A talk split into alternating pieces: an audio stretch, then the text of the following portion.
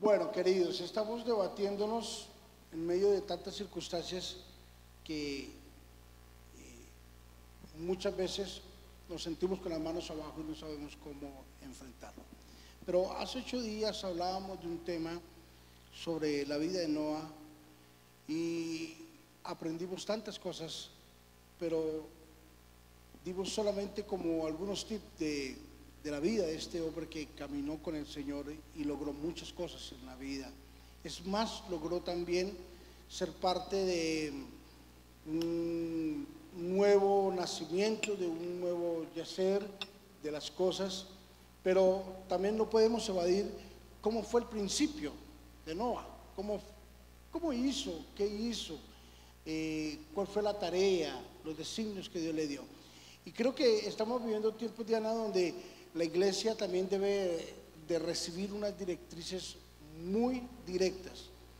Tenemos que ser muy conscientes de que no estamos en tiempos para perderlos, sino que tenemos que ser muy concurrentes con, nuestras, con nuestros hechos y ser muy directos y, ser, y tener un oído muy sensato para escuchar la palabra del Señor. Así de que hoy vamos a hablar un poco, vamos a seguir hablando sobre Noah eh, el día de hoy y vamos a aprender sobre el principio de este hombre, ¿no? ¿Qué hizo? Sí.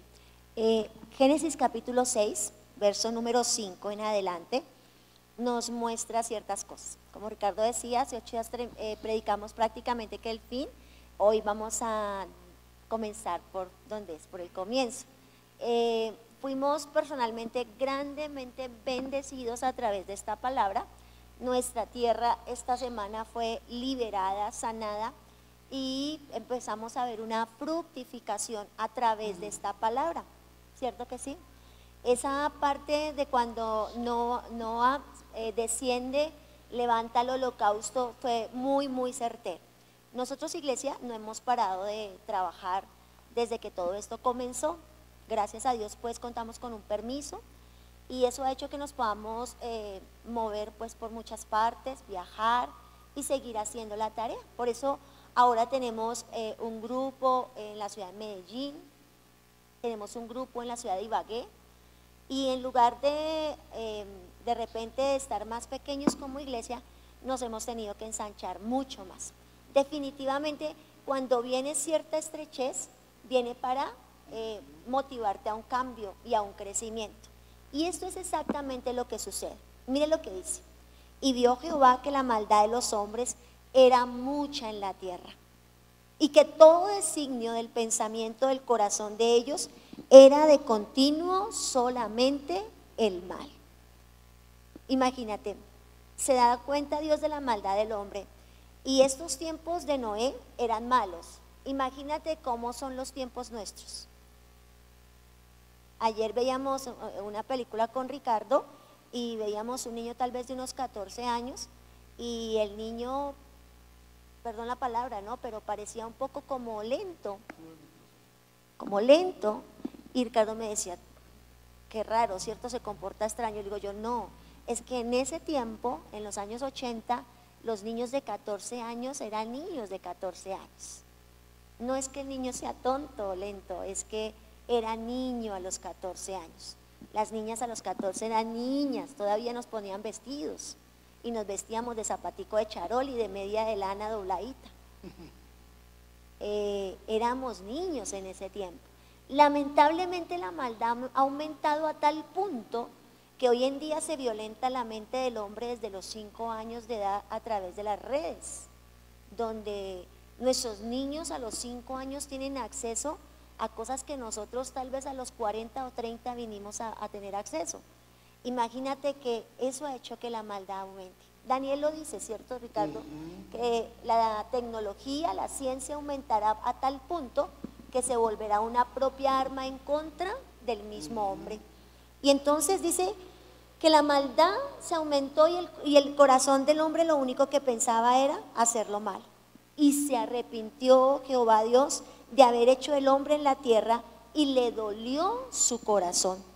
Y dijo Jehová, raeré, de sobre la faz de la tierra los hombres que he creado, desde el hombre hasta la bestia y hasta el reptil y las aves del cielo, pues me arrepiento de haberlos hecho.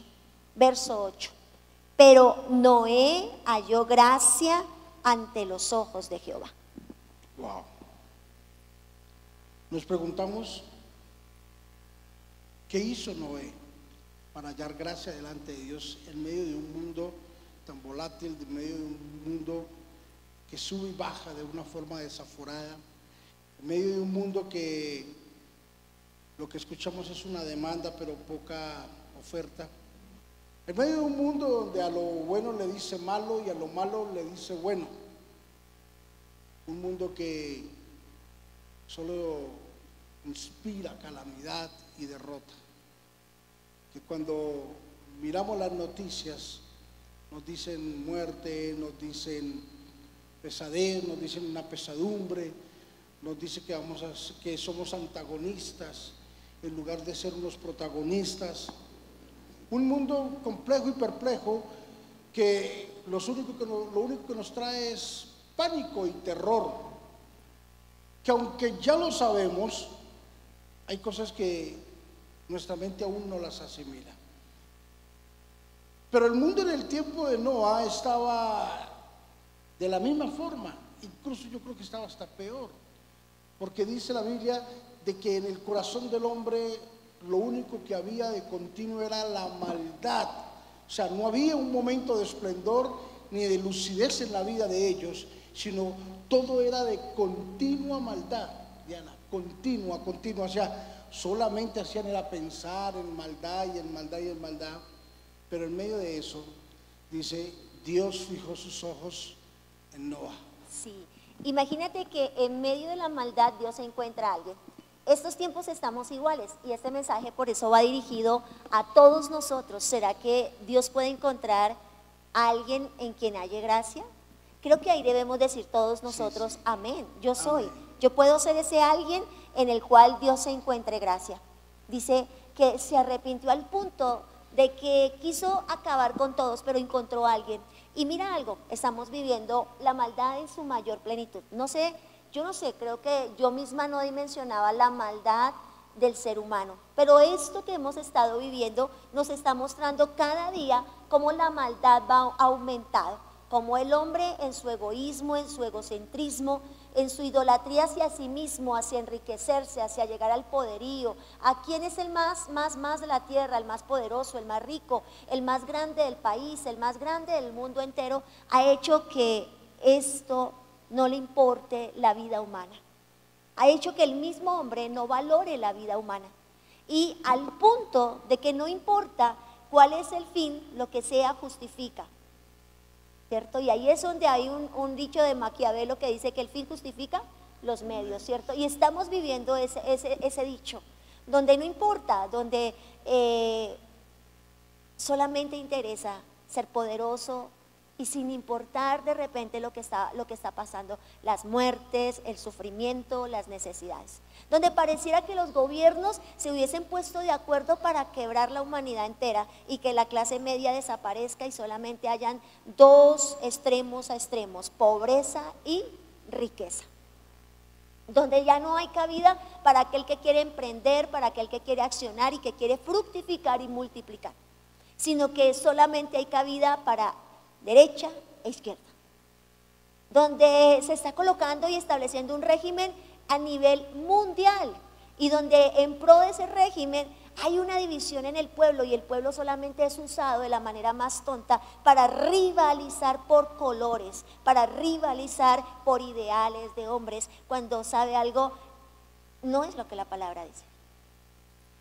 Definitivamente con eso nos damos cuenta que no hay esperanza en el hombre que no podemos poner nuestros ojos o esperanza en los que nos gobiernan, porque los que nos gobiernan solamente hacen leyes para ellos mismos y el pueblo cada vez está en deterioro. Por lo tanto, iglesia, ¿a dónde alzaremos nuestros ojos? ¿Dónde estarán puestas nuestra esperanza en este momento? La maldad había aumentado y Dios se arrepiente de haber creado al hombre. Entonces viene una palabra, viene una esperanza. Hay alguien que haya gracia. ¿Y por qué haya gracia? Porque tenía características que hacían llenar de esperanza al buen Dios de los cielos. Iglesia, le dice lo siguiente, le da las instrucciones y le dice, Noé, hazte un arca. Ricardo, hasta este momento Noé tenía un plan. Como toda persona que quiere avanzar, prosperar, crecer, creo que ninguno de los que estamos aquí nos casamos diciendo, ay, tan pronto me la haga, me divorcio.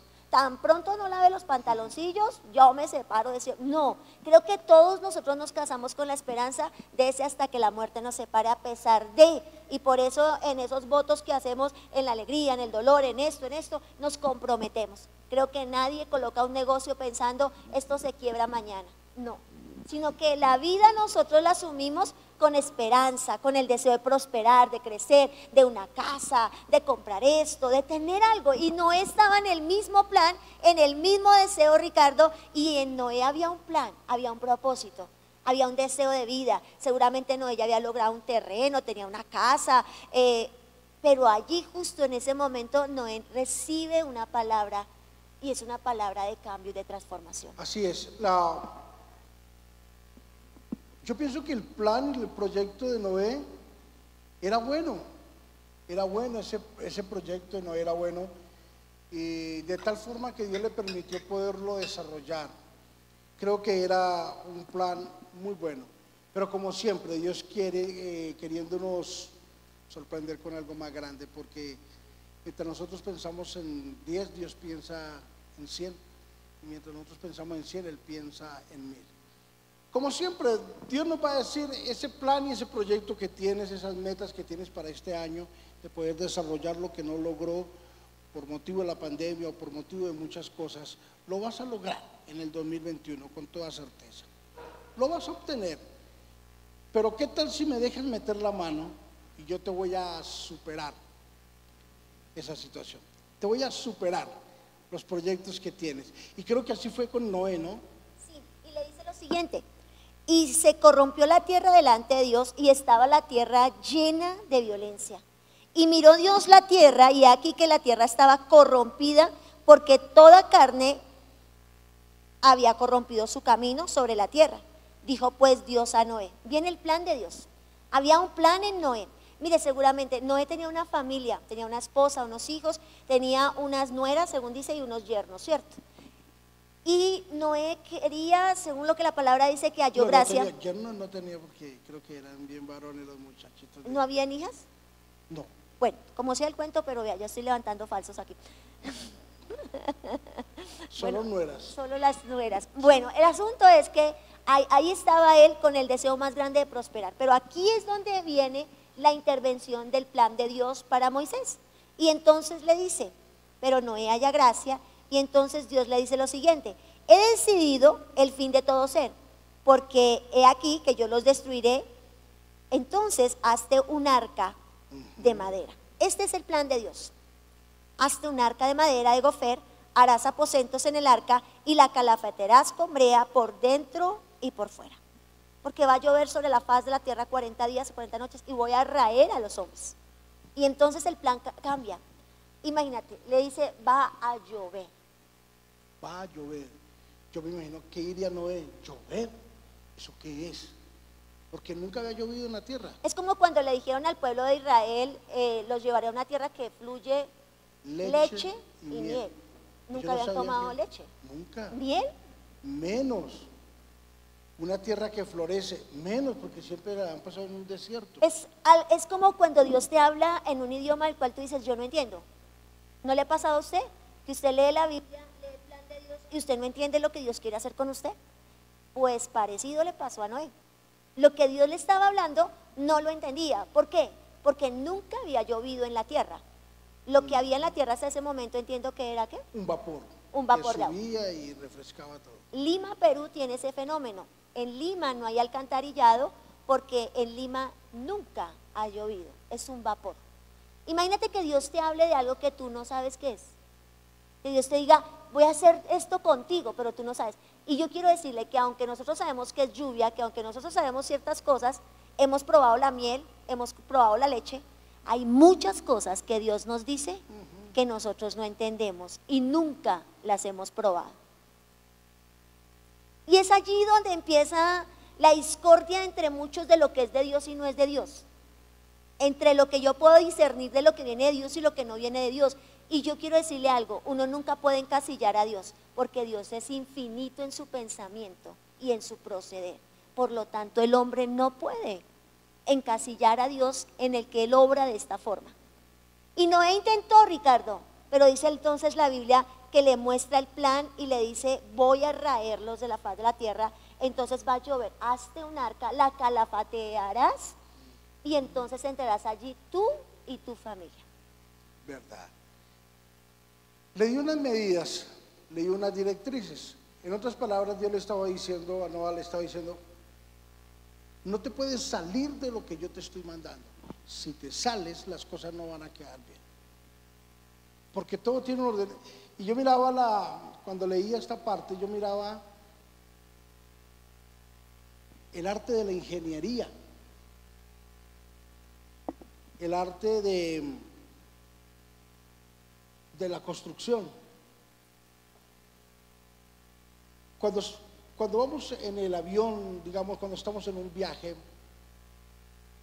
y ahora en estos tiempos eh, está muy controlado para cuando uno llega en el avión al aeropuerto y va a desembarcar. Entonces hacen salir primero las sillas de adelante, tres sillas, los otros no pueden parar, y así sucesivamente, pero por cuestiones de balance. Entonces, ¿cómo hacen? Aterriza el avión, salen las tres primeras, cuatro primeras filas de, de derecha e izquierda, salen, luego salen las últimas cuatro filas de atrás y así sucesivamente por cuestiones de balance de la aeronave. Y yo me doy cuenta de, la ingeniería, de la arquitectura tan tremenda que hay para hacer eso. Ahora, Dios tuvo que haberle revelado un diseño arquitectónico y de ingeniería muy poderoso a Noah. Total. Muy grande. Porque no iba a subir a cualquier, cualquier cosa, cualquier peso. Iba a subir señores animales. No estoy hablando de los hijos ni nada, no. E, iba a subir una tropa de animales brutal que iba a subir ahí, un peso pero terrible, que tenía que, no sabía primero que era lluvia, no sabía que era navegar, no sabía que era un balance, pero él sabía que no podía poner todos los animales enormes a, la derecha porque el, arca se, se inclinaba. Entonces fue un diseño tan ingenioso de parte de Dios que Dios se lo comenzó a revelar y que para Noé, escucha esto, escucha esto, aunque era desconocido para Noé, Noé lo llevó a cabo con algo llamado creerle a Dios. Así pasa con nuestra vida. Hay diseños que Dios nos dice, lo tienes que hacer así, lo tienes que hacer. No, pero es que a mí me parece. No, a ti no te parece, es lo que le parezca a Dios. No es que yo creo, no, no, no, no es lo que tú creas, es lo que dice Dios.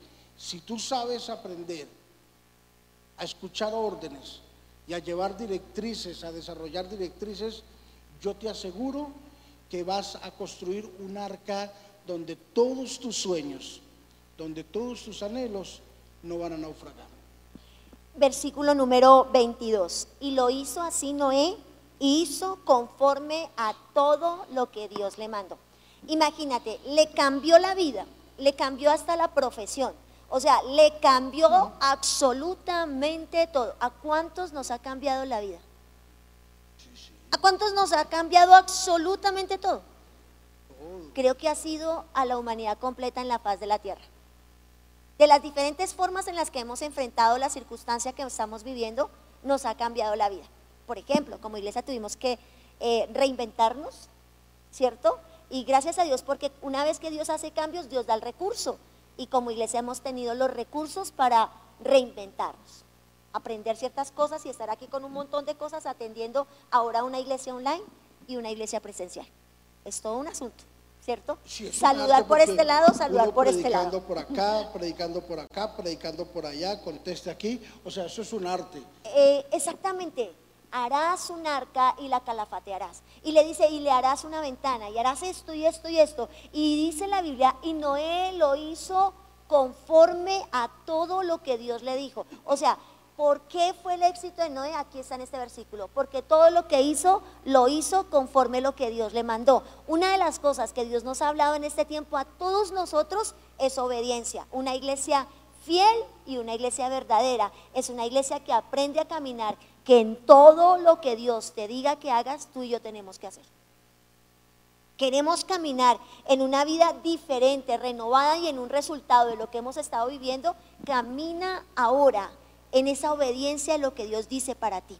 Camina, camina. Por sencillo, alguien me decía, bueno, ¿y cómo hago ahora? Mira, la vida de alguien muy cercano a nosotros cambió de una manera tan impresionante que incluso ahora está sin saber cómo hacerlo. Y nos, nos decía, ¿cómo lo hago ahora? Le digo yo, sencillamente, lo que le funcionó, repítalo, y lo que no, ni se le ocurra. Entonces camine en lo que Dios le ha dicho. Aprendió a obedecer, siga obedeciendo. Iglesia, aprendiste a obedecer, sigue obedeciendo.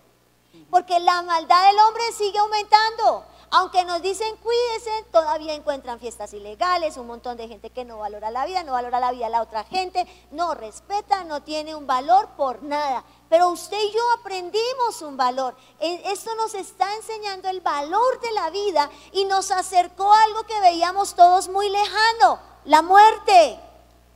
Y nos enseña algo, y es que cada mañana que usted y yo amanecemos en pie, vivos y en bendición, podemos decir como Noé, he hallado gracia delante de Dios. Así es. Y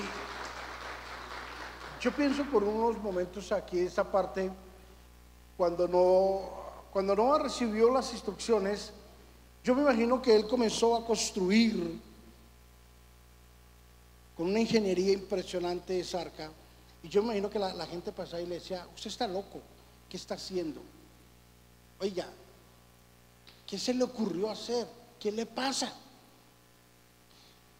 Y no cerraría sus oídos a cualquier comentario. Todo el que apareciera sabía, Noah sabía que iba a ser un retractor y un distractor de lo que él estaba haciendo. Y creo que para nosotros desarrollar la plataforma que Dios tiene para nosotros, en la cual debemos de navegar, y en el proyecto y en los planes que Dios tiene para nosotros, tenemos que aprender a ser selectivos a quien escuchamos. Eh, mira, esta parte, estamos ya en el momento en el que eh, Noé desciende. Y mire lo que dice, era Noé de 600 años le ganó Amparo Grisales. Pero, pero escucha, era selectivo para escuchar. Sí, espérate. Pero ¿sabes por qué? bueno, lo hizo, No, espera, no, no, ah, no, Usted. No, no.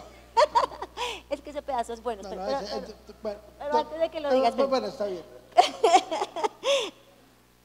El diluvio, las aguas vino sobre la tierra y por causa de las aguas del diluvio entró Noé al arca. Él y sus hijos. De los animales limpios, los animales que no eran limpios, las aves, ta, ta, ta, ta, ta. No le leo eso porque me, me demoro un montón. Pero el versículo número 17 dice, y el diluvio fue por 40 días sobre la faz de la tierra y las aguas crecieron y alzaron la barca. Empezó el asunto. Pero mira, número uno en todo esto es que el propósito que había en Noé alcanzó la familia. Okay. Porque ahí es donde viene la parte tuya. Sí. Que es lo que tienes que soltar ahorita es exactamente esas voces que se levantan en contra. Pero es que hay un plan de Dios que es perfecto. Y es que todo lo que sucede en ti va a suceder en tu generación, iglesia. Todo lo que sucede ahora en ti a través de la palabra sucede sobre tus hijos, sobre tus padres, sobre lo que tú representas como familia. Esto, salvación, es para ti y para tu casa. Por eso no te preocupes porque tu esposo escuche, porque tus hijos escuchen, sino porque tú escuches, recibas y obedezcas. ¿A quién metió Noah en el proyecto? Esposa e hijos, a nadie más. Bien, a nadie más. Sí, porque la mejor sociedad siempre será número uno Dios y número dos la familia. O sea, en ese proyecto Noah metió hijos y se le colaron las nueras, ¿cierto? Pero metió los hijos no se colaron. Lo que pasa es que es claro, ¿Ah, sí? en ti serán benditas Ah, bueno. las familias de la tierra. Pero, pero escúchame, ¿por qué, le digo, ¿por qué digo yo eso? O sea, Noah no invitó al, al negocio, Noah no invitó a, a desarrollar ese proyecto a papá, mamá, primos, hermanas, cuñados, vecinos, vecinas, pastor. No, no invitó a nadie. Él invitó a sus hijos y a su esposa. ¿Sabes por qué? Porque nosotros fiel- somos fieles convencidos de que no hay mejor sociedad que la esposa y los hijos. Oiga, eso es maravilloso. Aunque hay unos que son terribles, ¿cierto? Pero, pero, pero Pero bueno, al menos es el hijo, ¿no? eso. ¿Qué más hizo Noah? Escúchame lo que hizo Noah. Noah escuchó directrices de Dios, no del hombre. Y eso me da a pensar a mí, hoy en día por la internet, tanto loco desaforado, con un bendito celular, con un bendito teléfono, con una cámara, hablando idioteces y estupideces por el internet. Y la gente siguiéndolo y dándole amén y dándole me gusta y no saben ni dónde están parados. Porque es claro. Cambiándoles la directriz de la proyección que Dios tiene para ellos. Pero ¿por qué pasa eso? Porque hay algo poderoso. Cuando nosotros confiamos en el Señor, seremos guardados. Pero cuando creemos a los profetas, seremos prosperados. Entonces el enemigo atenta contra la imagen de los hombres de Dios en la tierra. Es verdad, hay de todo en la viña del Señor. Es verdad. Hay malos pastores, hay buenos pastores. Es verdad. Pero para eso debe haber un pueblo entendido, un pueblo inteligente, un pueblo que indaga la palabra, un pueblo que lee, que estudia, que se prepara, un pueblo que sabe discernir porque tiene el Espíritu Santo. Porque el enemigo, Ricardo, siempre querrá que nosotros escuchemos cosas que maten y destruyan la fe. ¿Por qué? La fe viene por el oír. ¿Y el oír qué? La palabra. Y cuando en la internet y todos estos videos que hacen y cosas que hacen salen hablando en contra de ministerios, lo que hacen no tanto es destruir la imagen de ese pastor, de esa persona, porque esa persona, como usted puede darse cuenta, sigue y sigue predicando el mensaje y su vida sigue avanzando. El problema es la fe del pueblo. El problema es la fe de nosotros, que empezamos a matar la credibilidad en el profeta de Dios. Y la credibilidad en el profeta hará que prosperemos. Si hay algo que el diablo no quiere en este tiempo, es que su pueblo prospere. Esto es un atentado contra la prosperidad del pueblo. Si hay algo que está pasando en medio, es verdad, iglesia, muchos muertos, pero son mucho más los recuperados. ¿Sí lo ha notado, cierto que sí? Pero también hay una muerte y es una muerte financiera que sí está marcando la historia de la humanidad. Viene un diseño y el diseño viene de Oriente y Oriente dice que será más el pueblo raso que el pueblo próspero. Por lo tanto, el mensaje de la iglesia es nocivo para el pueblo porque la Biblia sí habla de prosperidad y porque la Biblia habla mucho de dinero, iglesia, porque la Biblia habla muchas veces textos y textos y textos y textos donde la Biblia habla de que seamos prosperados, bendecidos, de que abramos la mente, que la renovemos, que sueñes, que Él está en los planes y proyectos porque Él quiere bendecirte. Dios está claro contigo, fructifica y multiplica. El diablo también está claro contigo, te robaré, te mataré. Porque ese es su plan. Entonces, lo que oyes mata la fe, ¿cierto? Y lo que oímos dice muerte, necesidad, hambruna, no crea la iglesia. Y entonces dice la Biblia, el amor de muchos se enfriará. ¿El amor a qué? El amor a lo único que nos puede mantener en este tiempo, el amor a la fe. ¿Qué es la fe? Creer, esperanza. ¿Qué es? Que en medio de que después de que haya un diluvio, la tierra pueda reverdecer para nosotros. Esa está buena. Esa perlita está buena. Muy buena. Sí. Muy, muy, muy buena, muy sabia. Mientras e, esta semana, la semana que pasó, hubieron varios temblores, entre esos tembló aquí en Colombia, yo creo que vos supiste, ¿cierto? Tembló aquí en Colombia. No nos asombra, porque la Biblia nos dice que habrán terremotos en todo el mundo. Eh, se levantará una persona que conspire contra la paz, ¿cierto? Traerá una paz eh, tras de bambalinas, ilusoria, y ya sabemos de que ya se posesionó esa paz ilusoria. Ya la sabemos, todos. Entonces no nos asombramos, ¿cierto? Eh, que habrá pobreza. Jesús dijo, los pobres siempre van a existir. Habrá necesidad, la necesidad siempre va a estar. Entonces no nos asombra de nada. Que vendrá la reprensión, como dice en primera de Samuel, ¿cierto? Que habrá que van a reprimir el pueblo. Ahí viene una reforma tributaria, eso ya lo sabíamos, ¿cierto? Que viene, lo van a subir los impuestos, eso ya lo sabíamos, que lo suban, que haga lo que se les bien le plazca la gana hacer. Nosotros estamos con el Señor. Y por más que queramos detenerlo, esto debe de seguir un curso. Y va a seguir una trayectoria. Pero como nuestra vida no está en, en lo que dicen las noticias, nuestra vida está anclada en Dios. Encendemos el televisor y nos dice, tantos miles de muertos. Veo la Biblia y dice, el que en mí crea, aunque esté muerto, vivirá miramos las noticias y nos dice, el índice, el DANE nos dice que el índice de pobreza ha subido casi el 40%. Miro la palabra de Dios y me dice, yo prosperaré tus caminos. Entonces, ¿a quién le hago caso? ¿Al DANE o a Jesús? ¿A quién le hago caso? ¿Al Ministerio de Salud o le hago caso a Dios? Miro las noticias y dice, viene una reforma tributaria donde muchas cuestiones de la canasta familiar van a ser timbradas con el, con, el 19% más de las que no están. Y miro la Biblia y la palabra me dice, mío es el oro, mía es la plata y yo se la doy. ¿A quién rayos le hago caso? La palabra me lo está enseñando. La Biblia me está diciendo, si coloca tus planes como Noah colocó en, las manos de Dios, mira, yo te aseguro que puede venir Pepito Pérez, puede venir Julanito Juancho y puede venir quien quiera. No nos moverá ni nos sacará del proyecto y de la proyección de Dios. ¿Qué debemos hacer entonces, iglesia, nosotros? Número uno, caminar en la obediencia de la palabra. Más que nunca tienes que ser un asiduo de la palabra, lectura de la palabra. Número dos, buscarlo como nunca.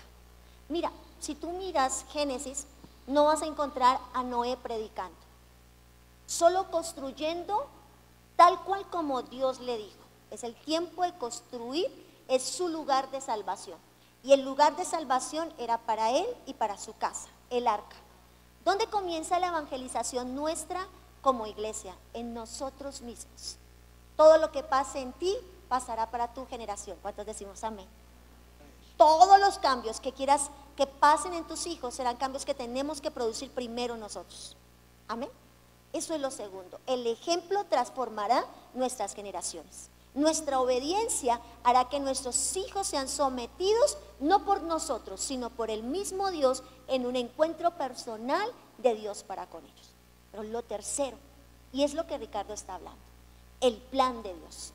Escucha el plan de Dios para contigo en este tiempo. ¿Cuál es ese plan? Mira, Noé tenía un plan, pero ahora Dios se le aparece y le dice, mi plan es, construye un arca. Usted encuentra, mire, note algo, usted encuentra a Moisés diciendo, hey, soy tardo para hablar. Usted encuentra a otros diciendo, escoja mejor a otro. Pero ¿sabes algo? Noé no dijo nada, Noé solo obedeció. Aunque su plan cambió y vino fue el plan de Dios por encima, y el plan de Dios era raro, cuestionable. Seguramente la gente empezó a criticar. Seguramente la gente empezó a decir, está loco, qué cosa tan extraña este hombre. ¿Sabes algo? Él abrazó el plan de Dios. Este es el tiempo para que tú y yo abracemos el plan de Dios para nuestra vida. ¿Y cómo abrazo yo el plan de Dios para mi vida? Todo aquello que yo quiero que pase en mi vida tiene que pasar primero en mi corazón. Ese plan, Dios listo. Eso es lo que tú quieres hacer, yo quiero hacerlo como tú lo quieres hacer. Tal cual, paso a paso. El plan de Dios, el plan de Dios era un arca. Pero antes de Noé entrar al arca, él tenía un terreno. Pero capítulo número 9, Noé desciende del arca. Y al descender del arca, Dios le dice lo siguiente. Y bendijo Dios a Noé y a sus hijos. Y le dijo, fructificad, multiplicad y llenar la tierra. Note algo, iglesia. Si hay algo en lo que Dios no está, es en la pereza, en la holgazanería, en la pérdida de tiempo y de vida. Dios está en todo aquello que simboliza fructificación y multiplicación, acción, obra de manos. Por eso dice, yo bendigo la obra de tus manos. El temor y el miedo de vosotros estará sobre todo animal y de la tierra sobre toda ave de los cielos. Entonces todo lo que se mueva sobre la tierra y en todos los peces del mar, en vuestra mano son entregados. Todo lo que se mueve y vive os será para mantenimiento. ¿Cuántos dicen amén a eso? Así como la legumbre, las plantas verdes, os lo he dado todo. Asimismo, versículo 5, porque ciertamente demandaré la sangre de vuestra vida de mano de todo animal y la demandaré de la mano del hombre. Versículo número 7. Mas vosotros fructificad, multiplicad, procread abundantemente en la tierra, multiplicaos en ella y habló Dios a Noé y a sus hijos con él diciendo, He aquí que yo establezco mi pacto con vosotros, con vuestros descendientes y con todos aquellos después de vosotros. Ahí entramos nosotros, iglesia. De repente Noé ahora es sorprendido. ¿Se acuerda? Él quería un terrenito, una casita, pero ahora Dios le entrega la tierra. El plan de Dios siempre será mayor. A todo aquello que tú te eh, eh, decidas a renunciar con seguridad, Dios te lo devolverá mínimo dos veces. Así que en Dios nunca hay pérdida, en Dios siempre hay ganancia. Amén. Y por eso tal vez en este momento muchos están sin saber qué hacer o cómo hacerlo. Pero yo quiero decirle que aunque el mundo grita que no es tiempo de fructificar y de multiplicar, Dios nos está diciendo, tengo la tierra para ustedes y es el tiempo de que sean fructíferos y que multipliquen porque es el tiempo de ser levantados como una iglesia gloriosa. ¿Usted lo puede creer?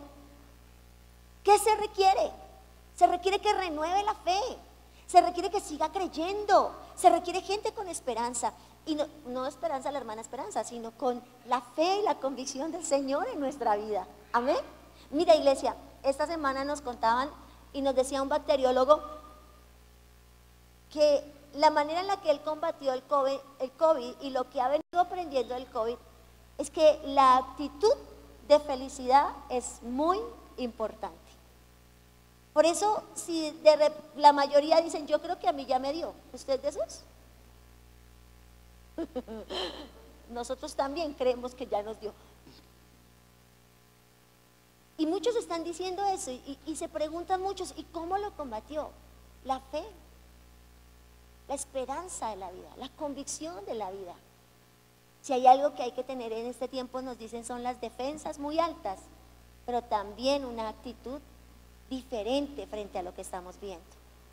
Y COVID es sinónimo de muerte, pandemia es sinónimo de muerte espiritual, financiera y física. Por lo tanto, iglesia, ¿Cuál es el plan que vas a abrazar? ¿El plan que el mundo tiene o el plan que Dios está planteando hoy? Y te está diciendo, estableceré mi pacto contigo y con tus generaciones. Tu bendición alcanzará generaciones. Usted puede creer que es el tiempo para el mayor aumento, fructificación y bendición de Dios sobre su vida. Si lo cree, así va a ser. No tenga la más mínima duda de que Dios lo va a dejar en vergüenza. No tenga la más mínima duda de que Dios no está con usted para respaldarlo. Dios está con usted. Usted tiene que accionar la palabra porque es el tiempo de la palabra. Así es. Mas vosotros fructificad y multiplicaos, procread abundantemente en la tierra y multiplicaos en ella. Génesis 9, 7, tarea. Tremenda tarea que le dejó, ¿cierto? De volver a iniciar prácticamente después de que todo se había o había desaparecido. Entonces la tarea que tenemos es muy grande por realizar. Amén. Muy grande. La evangelización, el testimonio, comenzar por nuestra familia, el poder ver eh, el fruto de todo lo que hemos hecho, será una de las enormes tareas. Vamos a surgir, iglesia, vamos a salir adelante. De eso no tengan la más mínima duda. Todos vamos a salir adelante. Ni uno solo se perderá. Los que no han vuelto volverán. Oramos por ellos para que Dios los bendiga, para que Dios los levante, Dios los fortalezca y que el mismo Dios sea quien los, les traiga convencimiento de que deben de retornar en este momento a casa. Se acerca un tiempo de vacunación, ya uno no sabe ni qué creer de verdad si llega o no llega, pero nuestra esperanza está en el Señor. Nuestra fe está en el Señor de que Dios nos va a seguir guardando, nos va a seguir cuidando, nos va a seguir protegiendo y al que desafortunadamente caiga en lazo de, de esta enfermedad, Dios lo va a sanar con toda certeza. Entonces, como la tarea que tenía Noé, ¿no? Como la tarea que Dios le dio, multiplíquese, fructifíquese y administre la tierra. Y creo de que estamos en un tiempo muy propicio en el cual Dios nos, va, Dios nos dice, multiplíquese, multiplíquese, fructifíquese, crezcan. Dios lo va a levantar donde otros han caído. Dios lo va a prosperar donde otros han quebrado. Tranquilos. Dios está con nosotros. Y si Él está con nosotros, nadie puede contra nosotros. Dios nos va a bendecir, Dios nos va a ayudar. En estos días escuchaba una de las frases de uno de los caudillos de Colombia que decía, al hombre se puede matar, pero a sus ideas no. Yo creo que usted sabe quién dijo eso. El señor Luis Carlos Galán Sarmiento. Eh, Luis Carlos Galán. Dijo eso. Al hombre lo podrán matar, pero sus ideas jamás. Podremos ser aves de paso. Podremos ser personas que pasamos y dejamos huellas aquí en la tierra pero nuestras ideas siempre van a estar.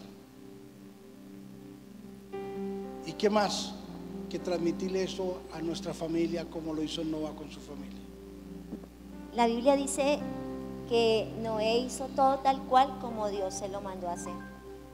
Son días de hacer tal cual como Dios te mande a hacer. Son días de sintonizarnos ahí, en la voluntad de Dios, en esa oración del Padre nuestro Hágase tu voluntad en la tierra como en el cielo. Alinee su voluntad a la voluntad de Dios. Para los que van a comenzar una carrera, para los que están pensando qué estudiar, alinee esa carrera al deseo de Dios. Y va a ver cómo a Noé, que deseaba un terreno, una tierrita, Dios le entregó la tierra misma. La tierra misma. Cuando nosotros alineamos nuestro deseo al deseo de Dios, Dios nunca devolverá lo contrario que no seas eso mucho más allá de lo que nosotros podemos soñar. Noé tuvo que renunciar incluso a relaciones, personas que restaban para el propósito. Porque no trate de encasillar usted la iglesia dentro del mundo, porque el mundo jamás entenderá la iglesia. Nunca podrá. Son contrarios totalmente. Entonces, ¿cuál es la tarea? La tarea es que usted se alinea a lo que Dios tiene, que camine en lo que Dios tiene, que si va a emprender una carrera, va a emprender una relación, tiene una amistad en su vida, piense lo siguiente, su vida es lo más importante que Dios le ha dado, por lo tanto tiene que tomarla como lo que es importante. Si hay cosas que restan, si hay personas que restan, si hay hábitos que restan, Hemos estado hablando por 31 días. No sé si usted es de los que lo escuchan. Pero por 31 días hemos estado hablando de cosas que pueden restar para propósitos y planes. Y qué mejor plan que el plan y el propósito de Dios. Analízalo. ¿Qué hizo Daniel en tiempos como estos? ¿Qué hizo Daniel cuando no supo qué más hacer porque había confusión y no recibía? Daniel entró en ayuno. 21 días para qué? Entender lo que vivía. ¿Cuántas veces nos pasa que no comprendemos lo que estamos viviendo? Y si hay algo fructífero en el ayuno de Daniel, es el hecho de poder entender conforme al tiempo que yo estoy viviendo. La Biblia dice, todo tiene su tiempo. Tiempo de reír, tiempo de bailar, tiempo de comer, tiempo de abstenerse. Vive la vida de tal forma que entiendas lo que estás viviendo, para que no caigas en amargura, en resentimiento o en dolor sino para que entiendas que si estás pasando una escasez, con todo te puedes alegrar en Dios. Y que si estás viviendo una abundancia, con sabiduría debes vivir la abundancia. Que estás viviendo acompañado, amén, pero que si estás viviendo esta pandemia solo, no es para amargarte, herirte y culpar a otros. Es todo lo contrario, para entender que tu único socorro será siempre el buen Dios de los cielos.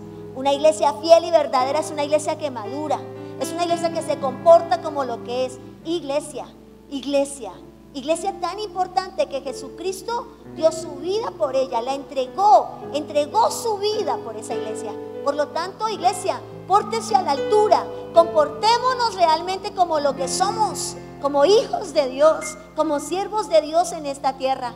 Hagamos conforme a lo que Él desea, disfrute la vida, Goce lo que está pasando con usted ahora. Disfrute lo que Dios le permite vivir y gozar. Y entienda algo, sobre todas esas cosas nosotros seremos juzgados un día. Por eso debemos tener cuidado. Cada minuto, cada segundo es el tiempo de organizar la vida.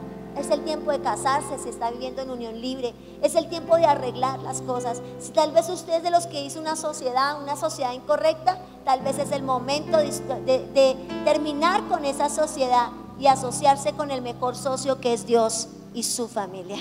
Amén. Que este mensaje le bendiga, que el plan de Dios esté sobre su vida, porque definitivamente nosotros la única tarea será predicar y es predicar. Una vez que predicamos, obedecemos y esperamos que esa iglesia también se comporte a la altura de un Dios fiel y verdadero. ¿Cuántos quieren renunciar a su plan, a su deseo? Y decirle a Dios, heme aquí, de repente Dios te va a decir, hazme un arca. De repente Dios te va a decir una locura. Porque era una locura, Ricardo, hacer un arca en medio de que ni se sabía que era un arca. Yo creo que los vecinos le preguntaban, oiga Camilo, ¿qué es lo que usted está haciendo ahí? ¿Qué es lo que se está construyendo ahí? Y aunque tratemos de explicarlo a otros, lo que hacemos nunca lo van a entender. No van a entenderlo. Porque hay cosas que Dios nos dice que son únicas y exclusivas para nosotros. son personales. Por eso no trate ni de explicarlo. Solo trate de obedecerlo. Solo trate de caminar en la obediencia de lo que Dios dice de ti. Si hay que renunciar a un novio por ahí, muchachas, hay que hacerlo. Es mejor el que Dios trae. Es mejor lo que Dios da que lo que nosotras nos buscamos. Si hay que renunciar incluso al sueño de una carrera porque nos parece que esa es la profesión que queremos, preguntémosle a Dios, ¿esa carrera va a edificar, va a ayudar, va a servir en tu obra? Pregúnteselo, porque Dios está buscando los noes de este tiempo. Gente que halle gracia delante de Dios.